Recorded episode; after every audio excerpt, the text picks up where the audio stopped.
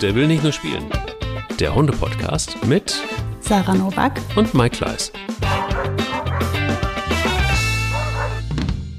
Das ist echt ein schönes Bild. Wir sollten mal irgendwann einen Videopodcast machen, weil hier sind zwei total übernächtigte Menschen irgendwie am Werk.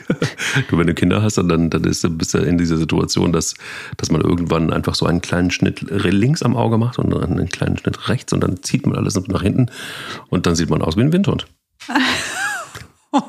Wie ein Galgo. Da, da gab es einige Reaktionen übrigens drauf auf die Galgo und äh, Husky-Folge. Ja, erzähl ähm, mal. Die meisten haben irgendwie äh, gesagt, wir haben es gefeiert tatsächlich. Also es gab wohl einige Aspekte, die nicht so richtig bekannt waren, aber es gab auch viele, die gesagt haben, also, wisst ja eigentlich, dass ein Husky auch sein Fell äh, braucht, um tatsächlich einfach auch ähm, sich selbst zu klimatisieren, sowohl kalt als auch warm. Und das ist völlig in Ordnung. Ja, genau, da ist. Da ist bei dir im Hintergrund komplett Zustimmung. Ronja gibt, gibt als alter Husky-Mischling äh, zu, dass das genau so richtig war. Ja. Also es waren, es waren tolle Reaktionen. Danke dafür. Es waren, waren wirklich ähm, auch erhellende Momente dabei. Ähm, eben einfach auch von Husky-Besitzern zum Beispiel oder auch von Cargo-Besitzern. Aber es gab auch Leute, die gesagt haben, genau richtig, dass ihr da einfach mal ein bisschen den Finger reingelegt habt in die, nicht Wunde, aber mal drüber nachzudenken, war für viele zumindest eine kleine Inspiration. Ja, zumindest wenn man gerade so überlegt, ne, dann kann man vielleicht nochmal sagen, ah, vielleicht doch nicht dieser Hund jetzt vielleicht dann im nächsten äh, traue ich es mir zu. Oder einfach sich darüber klar sein, ne, worum es geht. Genau. Aber die, die Maulkorb-Folge, die war auch nicht schlecht. Ähm, da hast du, ähm, glaube ich, du hast da irgendwas gespoilert vorhin. Aber ja. bevor, bevor du das, äh, den Spoiler wahr machst. Ich möchte erstmal wissen, was ist denn dein Hundemoment der Woche gewesen? Das ist krass, weil normalerweise stelle ich immer die Frage, jetzt, jetzt erwischst du mich richtig kalt. da muss jetzt durch, ne? Das weißt du mal, wie ich mich fühle. Ne? Muss ich, ja, absolut. Ja, jetzt, jetzt weiß ich's. Man kommt sich so ertappt vor, man kommt sich so, plötzlich muss man, nein. Es gab einen wirklich, wirklich, wirklich fantastischen ähm, Hundemoment der Woche. Und zwar war es so, dass wir aus dem oft Besuch bekommen haben. Und zwar von Bellas Mutter und Bellas Schwester. Und äh, wenn, du kannst dir vorstellen, wenn plötzlich ähm, an der Tür ein riesen stattfindet und wenn plötzlich ähm, die Tür aufgeht, weil Pelle sie aufmacht und in Summe sechs Hunde über den Hof toben, dann ist äh, einiges gebacken. Die Mutter, also Solveig, rauschte, sagte nicht Hallo, sondern sie rauschte direkt in die Büsche ab und fing an zu buddeln. Der Rest der Hunde wurde eingefangen und ging ins Haus und äh, weil auch der Besitzer von Solveig sagte, lass sie einfach ihren Job machen. Und ähm, ja, und dann ähm, war es so, dass wir dann einige Momente später ein lautes Theater hörten draußen. Und sie hatte wohl mehrere Ratten gefunden, die sich in Büschen versteckt haben und hat sie alle nacheinander kalt gemacht. Ui. Das ist jetzt natürlich der Job dieses Hundes, ne, mhm. dieser Hunderasse. Und Bella rannte dahin, sah dieses Theater, weil also es war martialisch, weil diese, dieser Hund, also so war, war wirklich Blut gesprenkelt überall. Oh Gott, oh Gott, das ist ja was für mich, ne? Und ähm, ja, ja, das ist auch was für mich, vor allen Dingen, weil ich gerade irgendwie ein Stück Kuchen gegessen hatte. Und, und Bella war total verunsichert und wollte davon nichts wissen. Gute Bella. Tolle Bella. Sei friedlich, genau. Bella. Genau. Sie hat sich genau. dahin, hat sie, guckte sich dieses Desaster an und drehte sich um und kam zu mir und wollte eigentlich nur auf den Arm. Ja. Wo ich dachte so, guck mal, du bist mein Hund, du bist kein Killer, Nein. auch wenn deine Mutter ein schlimmer Töter ist. Ja. Wir wollen keine töten, niemanden töten. Ich habe ja so ein ganz gespaltenes Verhältnis zu Ratten. Ne? Ähm, ich ich habe ja selbst ganz viele im Garten, weil ich mhm. füttere ja Unmengen Vögel, wie du weißt. Ja. Und dann kommen die in meinen Garten. Und natürlich auch die Hunde äh, sind total daran interessiert, da mal hinzugehen. Und ich beobachte, wie die hinten an den Bäumen hochklettern zum Vogelfutter und sich das da holen. Und ich persönlich finde das, muss ich jetzt ehrlich sagen, einfach total süß. Ne? Also die sind ja klug, die tun mir ja nichts, mhm. die wollen ja nichts von mir. Ne? Mhm. Und dann kommen natürlich die ganz vielen Stimmen von außen, die sagen, ja, du unterschätzt Ratten ja völlig, die sind total aggressiv, die können ja deine Kinder angreifen, die können ja deine Hunde angreifen. Ja gut, können sie schon, aber ich meine, so habe ich noch nie von gehört. kenne ich keinen, dem das passiert ist. Ist mir auch noch nie passiert. Wir wohnen ja auch nicht seit gestern hier. Hm. Äh, Frage ich mich halt dann immer so, ist das so wie mit der Taube, wo alle immer sagen, die, die böse Taube, die so viel Krankheiten ist ja völliger Schwachsinn. Tauben sind ja genauso äh, Vögel wie jeder andere.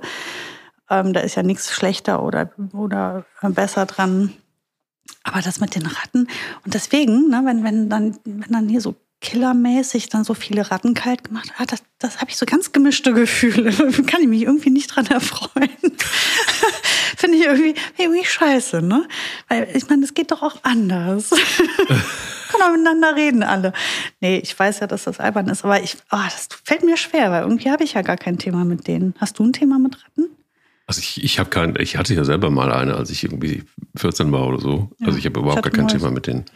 Nee, ähm, ne? Nö, gar nicht. Aber ich muss auch ganz ehrlich gestehen, ich finde es jetzt auch nicht, also wenn es überhand nimmt und auf dem Land ist es tatsächlich so, wenn du halt viele mhm. Bauern in der Nähe hast, so jetzt gerade um diese Jahreszeit, das sind dann, dann, dann werden es mehr und mhm. äh, recht viele. So, und das ist dann einfach auch ein Stück weit too much.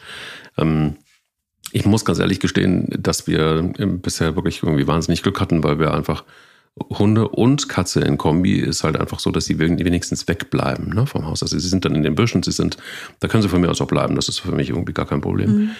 Ähm, nur ist es tatsächlich einfach auch so, dass das dass, dass Solba, die Mutter, nun auch wirklich ein Arbeitshund ist und äh, ganz gezielt ja, eben auch darauf losgelassen wird. Deshalb ist naja, die machen ja auch die Ernte kaputt. Ne? Also das ist, ich ja. schon, ein, wird alles seine Richtigkeit haben und, und äh, dass der Hund dann für diese Arbeit gedacht ist, ist ja auch in Ordnung. Ja. Ach ja, aber trotzdem, die sind ja eigentlich sind ja schon süß, ne? Ich finde sie, ich finde sie total okay. Ich, ich finde sie, ich kann, kann gut mit ihnen leben. Aber wie war da ein Hundemoment der Woche? Nicht ganz so blutig vielleicht? Nee, überhaupt nicht blutig. Ist mir jetzt auch äh, eingefallen. Ich hatte eben wirklich, deswegen habe ich, bin ich dir zuvor gekommen. Ich habe wirklich so, äh, Hundemoment der Woche, Moment, was war's? Und dann war das aber ein total schöner, weil, wie du eben schon sagst, wir sind ja auch heute müde ein bisschen. Hat länger gebraucht in meinem Gehirn. Folgendes. Äh, Einzelstunde bei einer Familie mit einem kleinen süßen Welpen, Flat-Coated mhm. Retriever Welpe, ganz niedlich. Äh, wir haben normal äh, Stündchen gemacht und dann habe ich Mika dazu geholt. Erstes Mal durfte sie mitarbeiten und ich dachte mir, mhm. ich wollte gerne einen Hund mit zu diesem Welpen bringen, aus Gründen egal. Auf jeden Fall habe ich dann irgendwann überlegt, ja, also Boogie ist es natürlich selbstverständlich nicht. Es hätte jetzt also nur Ronja oder Mika sein können. Und äh, ja, lang überlegt und dann dachte ich mir, ja, die Mika, die ist in letzter Zeit so souverän und so stabil und so locker. Und die Ronja hat ja natürlich in ihrer Ausstrahlung sehr viel Unsicherheit. Das ist natürlich jetzt nicht unbedingt das Gute, was man mitnimmt in einen äh, Welpenkurs oder zu einer Welpenstunde. Ähm, Habe ich Mika mit reingenommen. Boah, toll, Mike. Trauma, Träumchen, Träumchen. Oh. Hey, Mika ist einfach der beste Hund. Die geht ab jetzt immer mit zur Welpen. Das ist krass. Die ist super. Die ist super. Die macht das richtig toll. Die ist ja auch so robust. Ne? Die kann das Ganze, die ganzen spitzen Zähne ab. Die kann, und dann setzt die Grenzen auf so eine tolle Art. Die hat so eine starke Kommunikation. Die ist so unmissverständlich und aber so sauber. Ne? Also da gab es Schnapper und so, aber ohne einmal einen Zahn hat den, den Welpen nicht berührt. Ne? Aber so, dass der Welpe schon verstanden hat, ach, okay, jetzt bin ich zu weit gegangen. Was für ein toller Hund. Interessant. Ah, musste ich jetzt mal erzählen, ich bin ja verliebt sowieso in jedem meiner Hunde, aber das war so, also, oh, Mika, ich hätte, ich hätte sie am liebsten direkt eingerahmt. Da spricht wirklich äh, Liebe quasi durch diesen Podcast hindurch. Und äh, viel davon. Nee, wie schön, wie schön. Und das, wo sie doch normalerweise so ein Sturkopf ist, oder? Ah, die Brücke.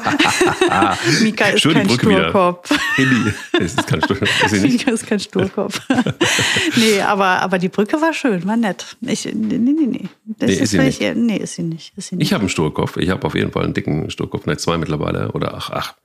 Also einen großen und ein paar kleine. Bilbo. Äh, ja, ja, voll. Ja, Bilbo voll, ist auch, es wäre auch für mich der perfekte Sturkopf. Also, ja. Ja. Er ist der perfekte, liebenswerte, aber auch da ist sehr viel Liebe für ihn, auch in diesem Podcast und die, diesen, mhm. durch diesen Podcast hindurch. Ja, Sturköpfe, ein tolles Thema. Ich mag das äh, jetzt schon, weil es äh, so viele Hundemomente der Woche, du könntest eigentlich sehr, sehr, sehr viele Hundemomente der Woche aneinander rein bei mir und schon wärst du mindestens bei drei Folgen Sturköpfe. Mit vielen Beispielen. Vielen Beispielen. Von genau. Bilbo. Genau. Ja, aber Bilbo ist eigentlich auch schon äh, der, der wunderbarste Hund, über den man da reden kann. Ich wollte nur, bevor wir jetzt mit den Sturköpfen beginnen, einmal trotzdem noch schnell ähm, auf die Nachricht von Stefan eingehen. Von Stefan. Stefan. Stefan hat äh, mich angeschrieben nochmal zum Thema Maulkorb. Ähm, das hat sich ein bisschen überschnitten mit unserer Folge, sodass ich ähm, gar nicht dazu gekommen bin, das in die letzte Folge mit einzubauen. Deswegen möchte ich das jetzt trotzdem als Nachtrag noch aufgreifen. Der Podcast mit äh, dir und Mike ist für mich ein moosriesiges Kompliment. Sehr nett. Vielen Dank, Stefan. Mhm. Taylor ist ein vier Jahre alter Mali-Mix, deutscher und belgischer Schäferhund gemischt. Ähm, wir bilden seit circa drei Jahren ein Team. Er ist über mehrere Ebay-Verkäufe ins Tierheim Bottrop gekommen. Taylor ist gegenüber Menschen aufgeschlossen und sehr freundlich. Genau das ist das Problem. Egal wer ihn lockt, da will er gerne hin. Er, ähm, wir üben, damit er dieses unterlässt, aber es ist sehr nervig. Daher hatte ich schon überlegt, einen Maulkorb zu kaufen mit blutigen Zähnen drauf. Die kennst du, ne? Aus der Werbung, Mike. Da gibt es so Maulkörbe mit so, dann sehen die so ganz böse aus, die Hunde. Also das meint er damit. Einfach um diesen Situationen aus dem Weg zu gehen. Nichts ist für mich nerviger, als in ein Restaurant zu gehen und der Hund legt sich ab, kommt zur Ruhe und wird von verschiedenen Nachbartischen aus mit Geräuschen gelockt. Wie seht ihr das und was ist eure Meinung dazu? Vielleicht übersehe ich was, vielleicht bekomme ich einen anderen und besseren Blick. Lieber Stefan, ich verstehe dich so gut. Ich verstehe dich so, so gut. Ähm, ja, diese Situation im Restaurant, ich glaube, die kennt jeder, oder? Klar. Total. Oh, Horror. Dann legt sich der Hund hin, kommt runter, ist super brav und die Leute hören nicht auf, da dran rumzupatschen oder gehen einfach hin. Ich hatte einmal eine Situation, da war ich mit, meiner, mit meinen Schwiegereltern, meinen Eltern, meinem Mann, meinen Geschwistern, mein Geburtstagsessen. Ja? Frieda liegt, und Frieda, ich meine, Frieda ist jetzt nicht so der Hund, der die Menschen angezogen hat, grundsätzlich. Aber wir sind beim Italiener, sie liegt gar gemütlich und dann kommt eine Oma. Und ich, hat, ich konnte gar nicht so schnell gucken und reagieren. Die hat den Kopf von Frieda in ihre Hände genommen und die zu sich gezogen, um zu sagen, ja, du bist aber. Und ich habe gedacht, oh je, jetzt gleich passiert's. Oh ich Mann. bin so schnell dazwischen gegrätscht. Ich habe gesagt, Gottes Willen, was ist denn los mit Ihnen? Sie können nicht den Hund so anpacken. Das würde ich ja als Halterin schon nicht machen. Was ist denn los? Also, das war so respektlos.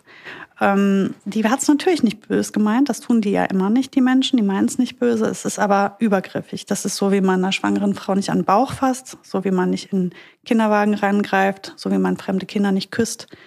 So packt man auch nicht einfach fremde Hunde an.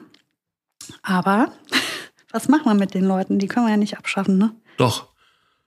Also ich finde tatsächlich einfach auch, man muss es nur oft genug sagen oder so. Ne? Also vielleicht hängt man auch irgendwie seinem Hund ein Schild rum, so ähm, Vorsicht, ansteckende Krankheit oder so. Also kein Scherz. Ähm, ich habe, du kannst natürlich in dem Moment, wo es passiert, relativ wenig machen, aber Mhm.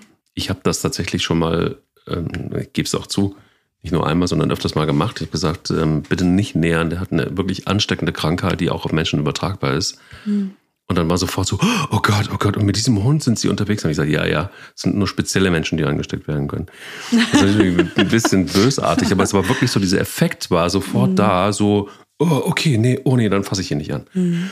Ja, da braucht es dann halt vielleicht einfach auch den einen oder anderen Podcast, Mhm. wo man einfach sagt, macht es macht es einfach nicht oder tut es nicht oder erzählt es auch bitte irgendwie allen Freunden, Verwandten, was auch immer, dass man vorher fragt. Also jedes Kind kriegt das doch beigebracht vorher, oder? Also deine Kinder kriegen es beigebracht, meine Tochter auch. Also es wird doch ganz klar, dass alleine schon irgendwie, weil man nicht weiß, wie diese Hunde drauf sind, dass man den Kindern beibringt, bitte nicht einfach unaufgefordert auf so einen großen Hund, kleinen Hund, scheißegal. Hund ist tabu. Oder man fragt einfach. Es gibt ja Hundebesitzer, zu denen gehöre ich auch, weil ich, weil ich zum Beispiel weiß, wie sehr Bilbo Kinder mag. Wenn mich jemand fragt, dann ist das doch vollkommen klar, dass ich dann auch sage, ja klar, kannst du ihn streicheln. Weil ich auch weiß, dass er das mag und weil ich weiß, dass er das, also dass er auch signalisiert, wenn er es jetzt irgendwie mal gerade nicht so toll findet. Ähm, und ich finde es auch gut, wenn, wenn, wenn Kinder übrigens mit, mit Hunden und Tieren überhaupt generell in Berührung kommen. Aber ich finde, wir müssen da wieder deutlich mehr hin, ähm, Mhm. dass wir einfach auch, ähm, selbst es gibt ja, meistens sind es ja Hundebesitzer selber und das ist krude, finde ich. Meistens sind es selbst Hundebesitzer, die ihren Hund im, dann zu Hause gelassen haben und im Restaurant platzt ihnen das Herz, weil der nette Golden Retriever da sitzt ähm, oder auch ein Malinois, wie auch immer, ähm, und äh, ihn treu anguckt und dann sagt man, Mal eben schnell Hallo. Und das ist, finde ich, tatsächlich wirklich Wahnsinn. Ich bin komplett bei dir. Das sind einfach Dinge, die musst du vorher einfach mal announcen und fragen. Und ich checke immer nicht, wie was Menschen dazu verleitet. Ich gehe sogar noch weiter. Ich finde selbst die Frage überflüssig. Also eigentlich, okay. eigentlich nein. Eigentlich lässt du mal die Leute in Ruhe essen. Ne? Die sind im Restaurant nicht, um, um mit dir da über den Hund zu quatschen oder dir noch zu erklären irgendwas. Eigentlich finde ich das sogar frech, überhaupt zu fragen. Wenn man auf der Straße oder so wie du jetzt schilderst, ne, mit Kindern, man trifft aufeinander oder man ist im Park oder sowas, ne, und man ist in Bewegung, dann finde ich, ist das was anderes. Aber wenn da einer im Restaurant sitzt, der Hund schläft unterm Tisch und der Mensch isst, dann ist das sogar, finde ich, fast schon frech, überhaupt zu fragen. Ich finde eigentlich, würde ich, also ich finde es unerzogen. Ich finde, man fragt nicht. Ich finde, man lässt den Menschen da in Ruhe, man lässt den Hund in Ruhe. Jeder Mensch mit halbwegs gesundem Menschenverstand wird auch wissen, dass der Hund gerade kein Interesse an dieser Streicheleinheit hat, weil der schläft ja. Das mhm. heißt, es ist ja nicht so, dass er da sitzt oder der ruht. Ne? Also vielleicht schläft er nicht, aber er ruht, er ist entspannt. Der braucht dich jetzt gerade gar nicht, ein fremder Mensch. Ähm, und ich finde, also, und du kannst, du kannst es dir denken, dass ich jedes Mal, wenn ich einen Hund sehe, den total niedlich finde. Ich käme im Leben niemals auf die Idee, irgendeinen fremden Hund anzupatschen oder irgendwen zu fragen oder überhaupt die Leute anzulabern. Ähm, das ist nicht der richtige Moment. Die gibt es, ne? Es gibt ja immer als Hundehalter oder als, als Mensch in Situationen, in denen kann man toll mit äh, da ins Gespräch kommen und auch über Hunde reden. Aber das ist, finde ich, genau die falsch. Und das finde ich auch echt sehr, sehr nervig. Mich nervt das extrem.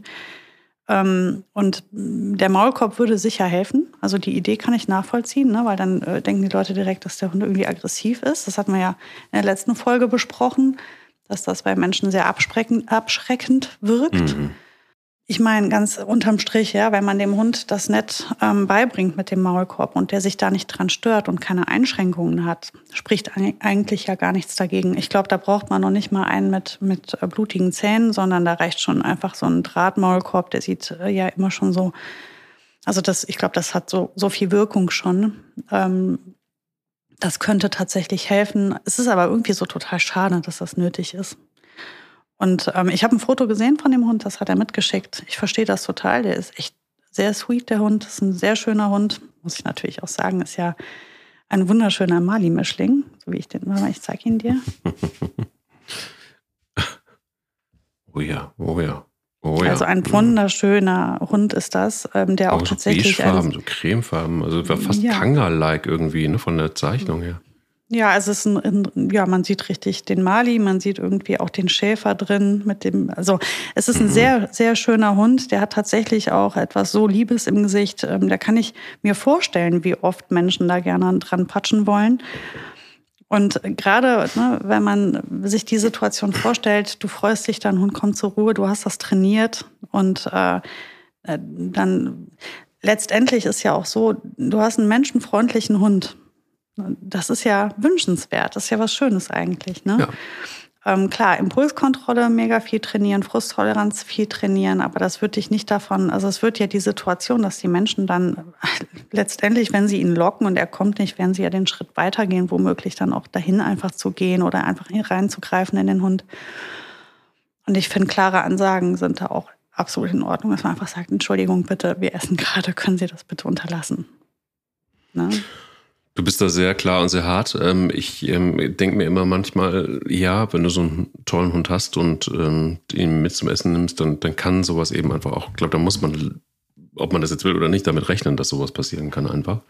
heißt nicht, dass das die Legitimation ist für andere, deinen Hund anzugreifen. Aber ich glaube einfach die Tatsache, dass eben einfach eine, einige, Gott sei Dank ja auch viele Hundefans gibt und, und, und die Hunde gerne mögen, die sich dann nicht zurückhalten können. Ich glaube, also das ist so ein bisschen das Risiko, dass du dann einfach unter anderem auch eingehst, wenn du einen Hund mit ins Restaurant nimmst. Übrigens auch, wäre mal schön, auch eine, äh, eine gute Idee für eine, für, eine, für eine ganze Folge. Hund im Restaurant, Hund im Zug, Hund also unterwegs mit an Stellen, wo eben viele Menschen sind. Also was ich empfehlen kann, ist tatsächlich, dass dem Hund halt möglichst versuchen abzutrainieren und, und ihn dazu bestätigen, dass er halt dann nicht mehr drauf reagiert. Ich habe das in der, du erinnerst dich in der Hundeschule, ähm, haben wir das ja so trainiert, dass wir die Hunde ins Platz gelegt haben und dann bin ich oder wir ja. sind alle gegenseitig äh, vor die Hunde gelaufen mit Leckerchen, geklatscht, gelockt, gerufen und die wurden halt unfassbar viel bestätigt vom Halter. Solange sie da liegen blieben und nicht reagiert haben, gab es halt echt viel Bestätigung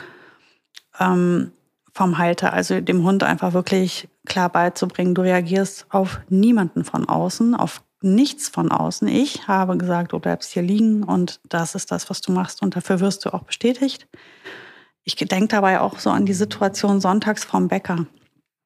Du bindest, willst ja dann vielleicht äh, das mit deiner Spazierrunde kombinieren und dann willst du den da anbinden und dann rennen die alle ungebremst in deinen Hund rein. Das ist irgendwie echt uncool, ne? Das, ähm, das macht man einfach irgendwie nicht, finde ich. Also ich bin da tatsächlich, wie du sagst, vielleicht ein bisschen radikal mit, aber ich finde das unmöglich. Mhm. Ich finde das auch genauso frech, wenn einer so an meine Kinder dran geht, so distanzlos. Das finde ich nicht in mhm. Ordnung. Mhm.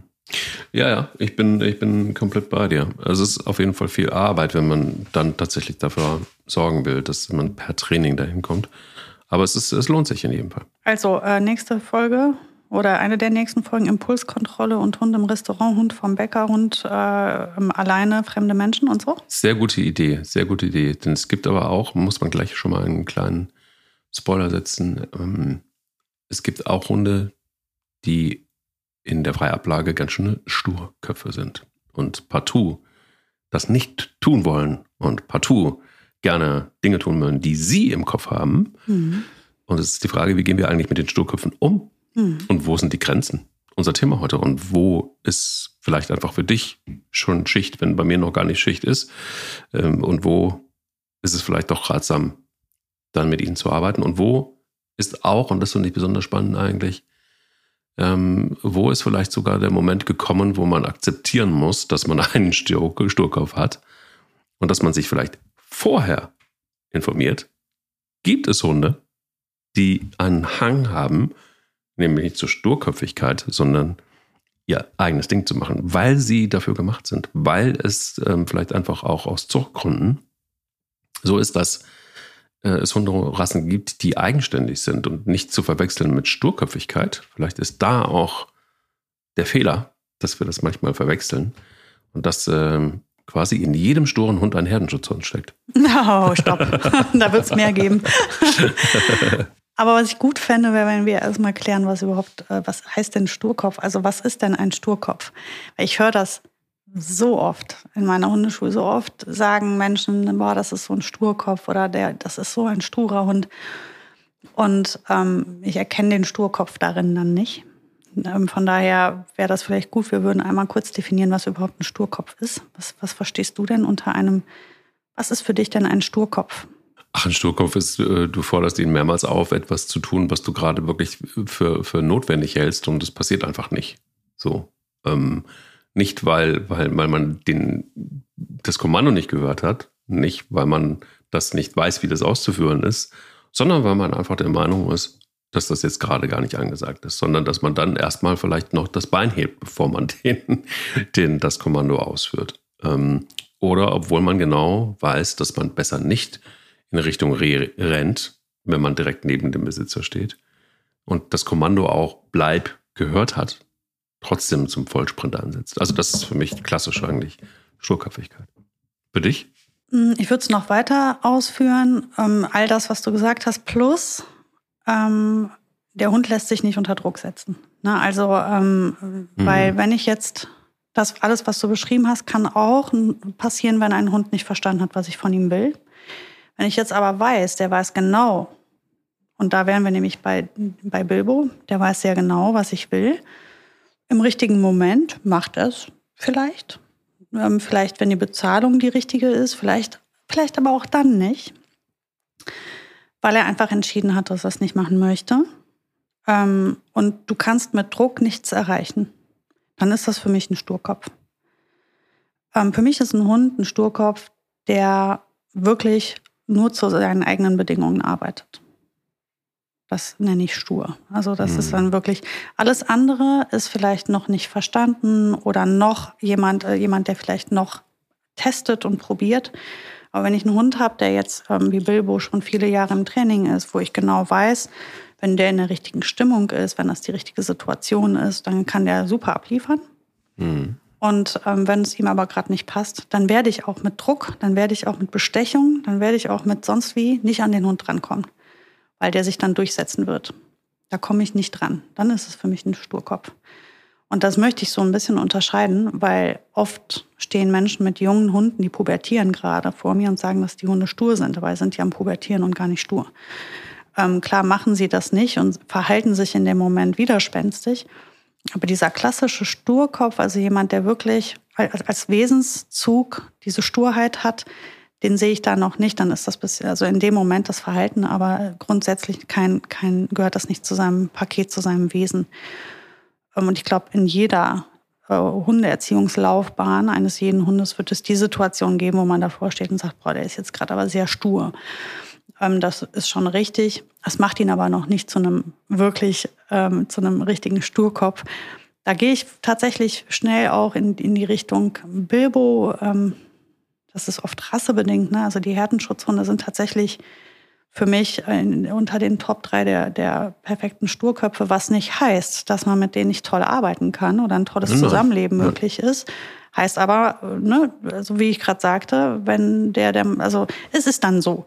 Man muss halt seinen Weg finden, man muss natürlich trotzdem ähm, am Ball bleiben und arbeiten. Das heißt nicht, dass die am Ende eine tolle Unterordnung haben können. Die Art der Arbeit ist aber eine andere. Also wirst du jetzt nicht mit Druck weiterkommen und mit Bestechung. Das musst du anders regeln den Hund musste anders überzeugen zur Kooperation. Und ähm, da trifft, äh, spielt auch zum Beispiel der Akita Inu. Ne, da hatten wir ja letzte Woche, vorletzte oder ich weiß nicht mehr, in ja. einer der letzten Folgen hatten wir schon mal die Rasse angeschnitten. Ja, in der Rassefolge war es.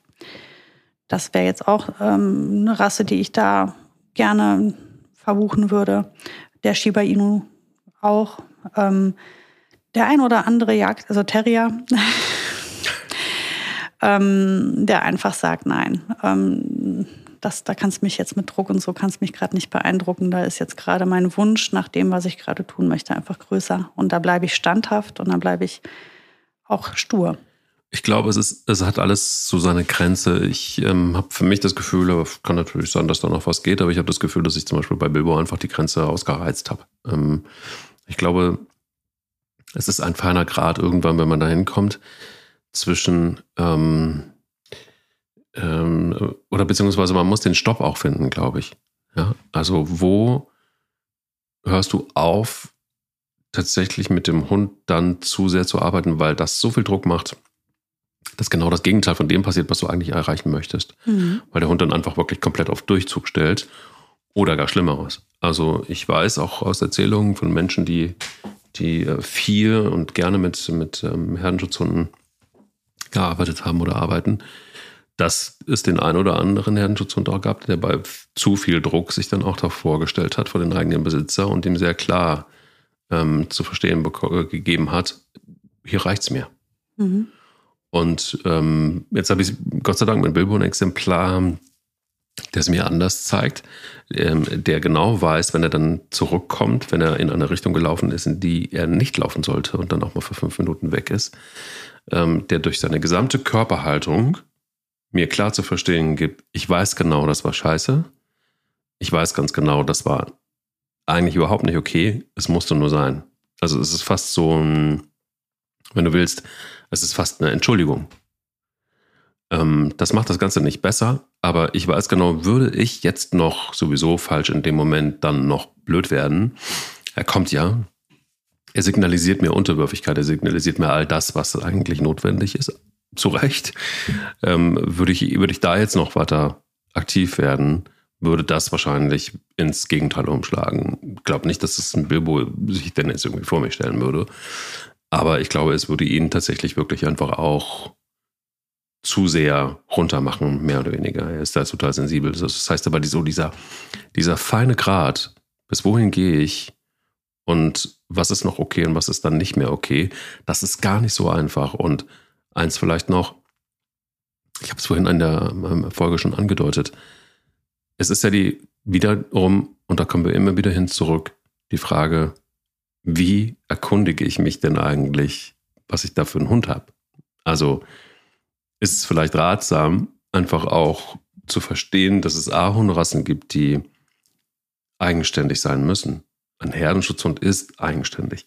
Muss er sein, weil er seine eigenen Entscheidungen trifft. Wenn er alleine mit der Herde irgendwo ist, dann muss er seine Entscheidung alleine treffen. Und äh, auch im, im besten Fall die richtige Entscheidung, also sehr klar sein. Und dann ist es auch gut, wenn er nur seine Entscheidung trifft. Und wenn ich mir so einen Hund anschaffe, dann werde ich immer wieder, das wird kein Malinois werden. Mit Sicherheit nee. nicht. Der gerne arbeitet und der komplett auf seine, der so auf diese Art und Weise auf seinen äh, Besitzer fixiert ist, sind Herdenschutzhunde auch. Total. Aber mit einer sehr, sehr langen Leine und einfach auch mit einer ganz anderen Sprache, die sie sprechen. Und vielleicht ist es gut, mich da vorher zu erkundigen. Du hast es genannt, auch einige Terrier sind so. Ähm, mhm, die, ja, es gibt viele Hunderassen. Es gibt ne? viele Hunderassen. Ja. Und vielleicht muss ich mich damit beschäftigen. Vielleicht braucht es dann halt den Golden Retriever der, oder einen Malinois. Es gibt ja Rassen, die durchaus viel kooperativer sind. Ja, bringen dann wieder andere Baustellen mit. Ne? Also letztendlich Klar. musst du dir halt immer im Klaren sein, mit wem du es zu tun hast und welche Arbeitsweise zu dir passt. Ähm, das eine ist nicht unbedingt schwieriger als das andere, es ist nur anders und das muss man halt wissen und verstehen ja. und dann auch entsprechend damit umgehen. Und äh, man kennt ja sehr, sehr viele, inzwischen sehr viele Menschen, die wunderbar auskommen mit ihrem Herdenschutzhund, weil sie einfach verstanden haben und dann auch entsprechend darauf eingehen, dass wir mit, mit dem 0815-Weg da nicht weiterkommen werden. Und schon gar nicht, wenn wir den jetzt irgendwie wahnsinnig unter Druck setzen oder 1000 Wiederholungen mit dem machen wollen oder wenn wir von ihm etwas haben wollen, was er niemals bereit sein wird zu leisten oder ja. nicht leisten kann. Ähm, wenn ich mir jetzt vorstelle, jemand möchte, also mal, jemand war vorher halt eben Hundehalter eines Hundes, der ein hohes Tempo hatte und jetzt geht er hin und nimmt sich einen Hund mit einem niedrigen Tempo und möchte einfach, dass der genauso schnell arbeitet wie der vorige Hund. Ja, dann wird das nichts werden. Ähm, alleine hier entsteht ja schon ein Problem und ein Konflikt. Aber um nochmal auf die Sturköpfe äh, zu sprechen zu kommen, letztendlich sind das halt häufig Hunde, die, wenn man Druck ausübt oder anfängt, ähm, irgendwie da diesen, diesen ähm, wir arbeiten jetzt 45 Minuten Unterordnung. Das sind halt meistens die Hunde, die da irgendwo sagen, so, ähm, haben wir jetzt eine Zeit gemacht, fand ich in Ordnung, jetzt habe ich, jetzt ist Schluss. Jetzt mache ich nicht mehr mit. Punkt. Mhm. Und da wirst du mit Druck nicht mehr weiterkommen. Da wirst du auch wahrscheinlich mit Bestechung nicht mehr weiterkommen, zumindest nicht im ersten Moment. Ähm, kann sein, dass er dann ein paar Minuten später wieder einsteigt. Also man muss so ein bisschen auch zu seinen Bedingungen arbeiten, wenn man einen Sturkopf hat. Und die muss man kennen. Was sind die Bedingungen? Und dann gucken wir, dass wir zusammenfinden. Was jetzt nicht falsch verstanden werden darf, ist, ähm, es ist nicht so, dass der Hund jetzt vorgibt, wie wir arbeiten komplett oder was äh, zu verlangen ist, sondern wir müssen uns irgendwie so zusammenfinden. Ähm, und was auch nicht heißt, dass ich jetzt nicht ähm, bei einem Herdenschutzhund oder einem wie auch immer gearteten Sturkopf nicht einen tollen, eine tolle Unterordnung nachher habe. Also ein schönes, eine schöne, schöne Leinführigkeit, einen guten Rückruf, das ist ja überhaupt nicht ausgeschlossen. Nur mhm. der Weg dorthin war ein anderer. Den habe ich nicht standardmäßig gearbeitet. Und du wirst bei den Hunden oft sehen, dass sie halt ähm, dir relativ gut signalisieren, wann eine gute Trainingsphase ist und wann nicht. Und da solltest du dich so ein bisschen drauf einstellen, wenn du was erreichen möchtest. Und dann halt auch nicht übertreiben. Ne? Die brauchen halt, also das sind oft Hunde, die halt auch einfach kotzen, wenn sie 1000 Wiederholungen machen sollen. Ne? Die machen ein paar Wiederholungen und wenn es gerade richtig gut läuft, ist das auch der perfekte Zeitpunkt, wieder aufzuhören. Das reicht dann. Ähm, das weißt du dann halt auch, wenn du Sturkopfbesitzer bist. Dann weißt du auch, das wird jetzt drei, vier Mal gut gehen. Wenn ich dann übertreibe, dann haben wir wieder einen Konflikt, dann beenden wir das Training im Konflikt, dann ist das ein Misserfolg, dann ist es ein schlechtes Training gewesen. Jetzt ist also wichtig, wenn ich einen Sturkopf habe, zu, zu erkennen, wann ist denn genug. Dann bin ich froh, wenn er es ein, zwei Mal gemacht hat. Und wenn er es gut gemacht hat, dann will ich den auch damit ähm, entlassen. Dann feiere ich den da dann kann der Feierabend machen. Er ist glücklich und hat eine tolle kooperative Zeit mit mir gehabt. Ich bin glücklich. Und wir kommen in unserer Erziehung deutlich weiter, als wenn ich jetzt sage, nein, ich wollte jetzt aber eine halbe Stunde Hundeschule machen.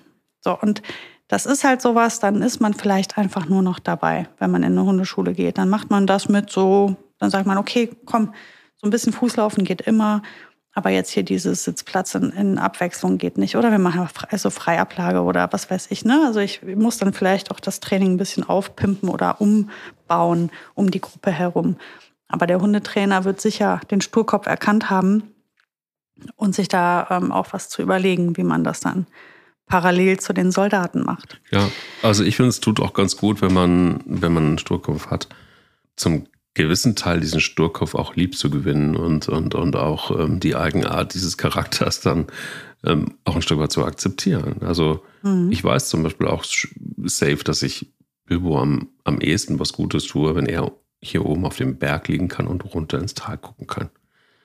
Und wenn ich ihn dreimal auffordern muss, mitzukommen, dann weiß ich, es nervt ihn total, weil er eigentlich da liegen würde gerne und weiter da runter gucken würde. Der macht es dann mir zuliebe, aber ich weiß dann auch genau, wenn er sich da hinlegt, weiß ich jetzt schon, dass ich drei Kommandos brauche. Und ich bin schon auch so weit, dass ich denke, warum müssen wir immer auch gegen die Natur dieser Hunde arbeiten? Ähm, warum können wir sie nicht, wenn wir die Möglichkeit dazu haben, auch mal so sein lassen? Mhm. Und mit mal meine ich halt einfach auch wirklich mal. Also natürlich gibt es Situationen, wo ein Hund zu seinem eigenen Schutz funktionieren muss. Ich finde schon, dass auch ein Herdenschutz bei Fuß laufen muss. Es gibt einfach Dinge, die muss ein Sturkopf auch drauf haben. Und es gibt auch Kleinhunde, die auf eine Couch springen und denen du dreimal das Kommando geben musst, dass sie, dass sie da nichts zu suchen haben, wenn du das nicht möchtest.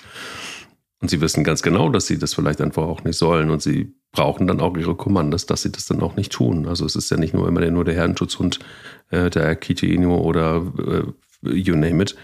Sondern es gibt ja auch so Situationen, wo Hunde vielleicht einfach verrückterweise einen Charakter haben und einfach mal gerade keinen Bock haben. Und einfach vielleicht das, was sie da tun, ähm, gerne tun. Also es wird schon auch Gründe haben, warum sie das tun, dass sie, was sie da gerade tun und eben nicht das Kommando ausführen. Und auch da finde ich es ganz schön schwierig, ähm, ja, den Weg zu finden, es irgendwie gut zu finden und zu akzeptieren. Aber dann auch eben Situationen, wo es einfach gar nicht geht. Also auch das ist etwas, was mir immer wieder auch so ein bisschen äh, das Herz bricht, wenn ich genau weiß, ähm, Bilbo hat einfach überhaupt keinen Bock drauf. Und er ist ja jemand, der mit der Stimme auch sehr, sehr laut ist. Ähm, in dem Moment, wo ich ihm signalisiere, dass er jetzt nicht dran ist, ähm, die Pfoten sauber gemacht zu bekommen, sondern erst die anderen, dann kann es schon mal sein, dass ich ihn sanft auch zurückweisen muss, so ein bisschen mit, mit, mit, mit der Hand so ein bisschen kurz mal auf die Seite schubse. Und dann ist sofort ein Quietschen. Ist sofort Theater. Und wo du dann so denkst, so, oh, okay, das nächste Mal bist du wieder als erster dran. Nein, machst du natürlich nicht, weil natürlich ist es so, dass wir durchwechseln. Es ist nie einer der Erste, der reinkommt. Also ich finde jetzt unabhängig davon, ob ich jetzt einen Sturkopf habe oder nicht, wenn ich eine Regel aufstelle, dann, dann ist mein Ziel am Ende, dass die befolgt wird. Nur der Weg dorthin, der wird wahrscheinlich dann sich unterscheiden. Wenn ich jetzt eine Boogie habe und einen Bilbo, dann oder äh, ein kleiner Cane Terrier, ein Jack Russell Terrier, der auch durchaus sehr stur sein kann. Ähm, oder ein Shiba Inu ist ja am Ende total egal. Ähm, du erinnerst dich an die, an die äh, Shiba Inu-Hündin meiner Schwiegereltern. Ne? Was, hatten, was gab es da nicht für Diskussionen, ob sie denn wiederkommt oder nicht? Ähm, das ist für mhm. mich nicht diskutabel. Ja, das stimmt. Und ähm, dann ist mir das auch egal, wie sehr sie ihr das gut tut oder sie sich das wünscht und ähm, wie schön es auf dem Sofa ist. Jetzt dürfen die bei mir aufs Sofa, aber wenn dem nicht so wäre, es gibt ja andere Grenzen in meinem ähm, Haus oder in meinem Leben, an die sich die Hunde einfach zu halten haben. Und dann werde ich mich da eben entsprechend der, des Wesens meines Hundes dran tasten. Also der Sturkopf wird es eben einfach am Ende auch gelernt haben und auch genauso befolgen müssen, nur wie ich den da hinbekomme.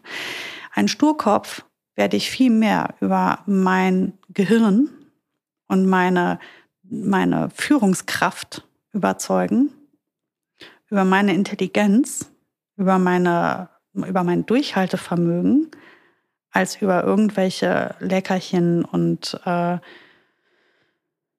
ja, irgendwelchen massiven Druck oder so. Das brauche ich da gar nicht versuchen. Den überzeuge ich eher darüber, dass ich einfach ein total toller eine totale äh, tolle Führungspersönlichkeit bin, dann wird er am ehesten mit mir kooperieren und das muss ich mir dann erarbeiten. Dann ist der Weg halt ein anderer. Dann mache ich viel mehr, arbeite ich mit meinem Sturkopf daran, dass der erkennt, was ich für, für, für ein tippitoppi Hundeführer bin, ähm, als dass ich dem 1000 Mal Sitzplatz machen lasse. Ja, und das ist halt, ähm, das ist dann am Ende die, die Herangehensweise, die sich unterscheidet. Das Ergebnis sollte am Ende dasselbe sein, unabhängig davon. Wobei man natürlich dazu sagen muss, es gibt natürlich, stellt sich natürlich auch immer die Frage nach Sinn und Unsinn. Ne? Muss jetzt ein, wie du eben sagst, es gibt ja Dinge, die sind absolut verhandelbar. Ne? Mhm. Ich muss ja auch einen, einen Windhund äh, bei nassem Regen nicht ins Platz holen. Das, das muss ja nicht sein. Warum? Äh, nur um ihn zu brechen? Äh, nur um zu zeigen, dass ich die dicken Eier habe, dass der sich da jetzt hinlegen muss? Oder kann ich vielleicht einfach darüber stehen und sagen, nein, ich bringe dem geiles Stoppkommando bei, dass der keine Pfote mehr rührt, wenn ich sage Stopp oder steh. Und dann ist mir das doch egal, ob der Platz, Sitz oder sonst was macht. Ähm, das ist jetzt offensichtlich Unsinn, äh, meinen Hund dazu zu zwingen, wenn er eine solche Körperlichkeit hat, bei nasskaltem Wetter sich da ewig hinzulegen. Dass der stehen bleiben soll, da sind wir uns ja einig. Aber ob das jetzt ein Sitz, ein Platz oder ein Steh ist, da kann ich doch ein bisschen flexibel jetzt auf meinen Hund eingehen. Und wenn mein ähm, beispielsweise Bilbo gerne stundenlang im Garten liegt, es schadet, schadet dem ja auch nichts und er tut da nichts und er guckt nur ein bisschen rum. Ja, warum denn nicht? Und wenn äh, jetzt beispielsweise meine Ronja, die einfach immer noch ähm, mit tausenden verschiedenen Psychoticks zu kämpfen hat und sonstige ähm, Angstproblematiken, wie oft ich einfach für mich entscheide, nö, das muss ich jetzt gerade gar nicht von der verlangen, das muss die gerade gar nicht leisten, da muss die überhaupt gar nicht durch. Wir haben andere Sachen, die sind wichtiger. Ähm, da muss man schon irgendwie ein bisschen individuell, individuell gucken, wann muss ich mich unbedingt durchsetzen. Und dann ist das halt auch schwierig, wenn man dann sagt, oh, ich habe einen Sturkopf. Nein, ein, ein ähm, meidet wirklich ein, ein klassischer Windhund, der bei minus sieben Grad sich nicht in, in, äh, in den Schnee legen möchte, ist kein Sturkopf. Dass der, der, der friert sich halb zu Tode, ja, der ist kein Sturkopf, der kann das, kann das wirklich oder möchte das wirklich gerade nicht machen, weil ihm das schlicht und ergreifend richtig doll viel zu kalt ist. Na, er würde dir wahrscheinlich sehr gerne folgen. Und wie oft habe ich diese Hunde gesehen, dass die schweben über dem Boden? Weil die so unter Druck gesetzt werden, dass die halt dann nur noch schweben. Das kannst du natürlich machen. Ne? Du kannst auch an einem Sommertag sagen, Hund, ich weiß, dass du jetzt einen Platz leisten kannst. Dann kannst du das auch abverlangen. Aber hm, ne, also wie weit gehen wir da und wofür? Und wie gesagt, wenn es um die Sicherheit des Hundes geht oder um meine Hausregeln geht oder um ein, eine Kontrolle über meinen Hund im Alltag, da lässt sich nicht drüber streiten. Darüber hinaus kann man ein bisschen flexibler sein. Du hast da gerade was angesprochen, was ich ganz interessant fand. Ähm, nämlich, es ging alles so ein bisschen auch in die Richtung ähm, eigene Verantwortung und wie sind wir eigentlich als Hunde früher drauf und wie verhalten wir uns. Und das ist tatsächlich sowas, was mich in der letzten Zeit total fassungslos gemacht hat, dass nämlich genau diese Sturköpfe als Sturköpfe deklariert wurden und aberwitzige Geschichten daraus gemacht wurden, nur um zu verhindern, dass man etwas ganz Simples tut, einen Zaun zu ziehen um das Grundstück. Also, die Geschichte ist, dass es, ein, äh, dass es zwei Hunde sind von Bekannten von uns und diese Hunde sind nur auf nur unterwegs. So. Mhm. Das geht so weit, dass jetzt inzwischen dann die ganze Nachbarschaft genervt ist. Und zwar richtig genervt hat, obwohl es Nachbarn sind, die Hunde haben. Die irgendwie vielleicht noch ein bisschen Verständnis mitbringen. Richtig Beef ist da in der Nachbarschaft. Und zwar nicht beim direkten Nachbarn, sondern das geht teilweise wirklich fast kilometerweit. Ähm, und ich habe mich die ganze Zeit immer gefragt, okay, aber das wäre doch, also entweder ihr arbeitet mit den Hunden, was sie auch irgendwie tun,